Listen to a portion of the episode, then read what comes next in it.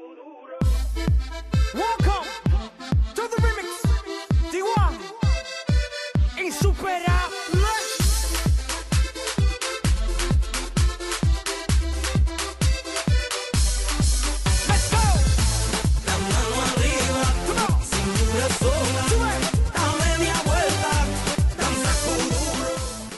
¿qué tal amigos? Hoy, lunes primero de junio del 2020. ¿Qué tal les damos la bienvenida a nuestro nuevo trabajo aquí con Marcos Sanabria Jr. y Carlos Flores, más conocido en el bajo mundo como Kifa? Así es que chicos, ¿qué vamos a tener para hoy? Un excelente día para ustedes muchachos, claro que sí. Sean bienvenidos a Civilizadamente Desobedientes. Un saludo a sus lugares, con mucho cariño, Kifa les saluda. Es un placer volver a estar en sus oídos amigos, y como no, en compañía de mis compañeros de fórmula. Soy Marcos Sanabria y empezamos con la diversión adictiva a tus sentidos. Reina como Moctezuma, deja que te baile para que ella te presuma. Yo pirámide de sol y tú pirámide de luna, como tú ninguna. Me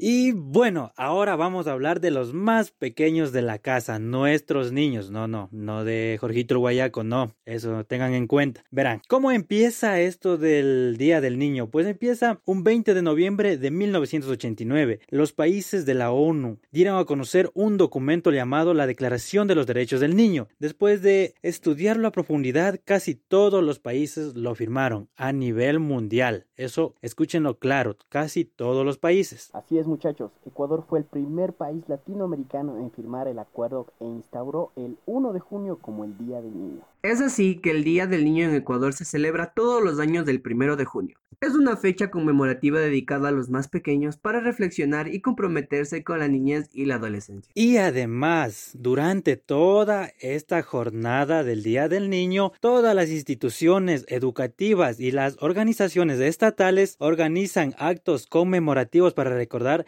y reflexionar acerca de los derechos de los niños. Recuerden que eso es tomado muy en cuenta en todas estas instituciones.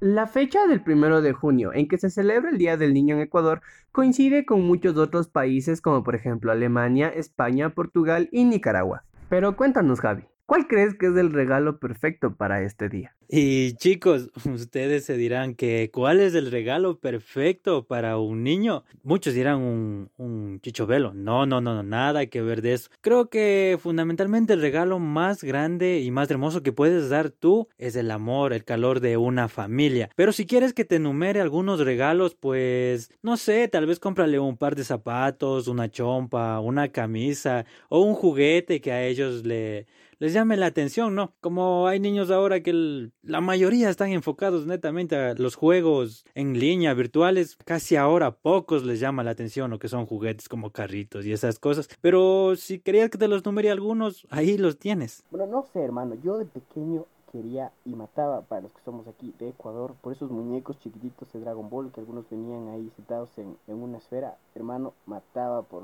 esos muñecos. Y nunca me lo compré y hasta ahora nunca me lo he podido comprar. Ahora hay que comprar los pañales para el niño mi hijo. Y bueno chicos eh, pasando a otro tema. Ustedes en su niñez cuéntenme cuál ha sido la travesura más grande que hayan hecho o la ocurrencia más grande que hayan tenido cuando pequeños. Cuéntenme a ver qué, qué les ha pasado cuando han sido ustedes niños creo que la travesura más que me acuerda del día del niño es cuando mi mamá compró un bote grande de, helado de esos de pingüino de dos litros. Y mi mamá dijo, ya regreso, voy a, voy a la tienda. Y yo dije como que, bueno, puse una película de las que eran mis favoritas de los ninjas y me comí literal el helado, me lo comí todo, todo. Mi mamá regresó y dijo, voy a ver si como helado. Y yo le dije, no.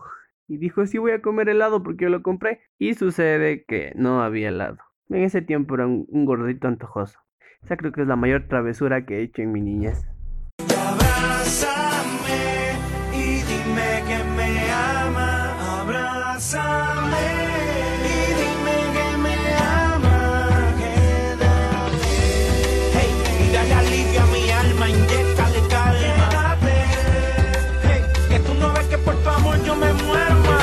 Y claro, como no podía faltar en este día, tenemos que hacer homenaje a esas personitas que estamos celebrando. Por lo cual tengo aquí mi lista de los saluditos que vamos a dar ahora para las personas que me dejaron el nombre de su niño en mi encuesta de Instagram. Vamos allá. Y en los saluditos tenemos a Juan José PM Panita, un saludo en especial para Josué Vega en Guaranda, para Antonio, Lucía, Felipe, Wendy, en San José de Chimbo para Rubí García, en San Miguel de Bolívar para el niño Tiago y para Angelita Espinel. Y de nuevo en San José de Chimbo, un saludo especial y muy grande, grande para Didier Vega. Espero que la pasen de lo mejor en su día. Recuerden que todos tenemos un niño adentro. Y quiero agradecerles por habernos acompañado en este trabajo que realizamos aquí con los chicos. Espero que nos sigan escuchando más adelante con nuestros nuevos trabajos. Ahí es que los esperamos chicos, ¿no? Les envío un enorme abrazo psicológico. Cuídense y cuiden a los más pequeños de la casa. Chao, chao. Muchas gracias amigos por escucharnos una semana más. Recuerden que aquí Kifa... Eh nuevo integrante les saluda y los esperamos la próxima semana. Recuerden, esto es civilizadamente desobediente. Amigos y amigas, ha llegado la hora de cerrar este podcast, de despedirlos a ustedes, agradeciendo a mis amigos que están tras de los micrófonos y claro, como siempre, dándole los mejores de los ánimos, que la pasen de lo mejor, sigan sus sueños también recomendando nuestras redes sociales. A mí me pueden encontrar en Instagram como marco12-16. A mi querido amigo Javi lo pueden encontrar en Instagram como Javi-López8. Y a mi queridísimo hermano Carlos Flores alias Kifa lo pueden encontrar en Instagram como His Name is Kifa.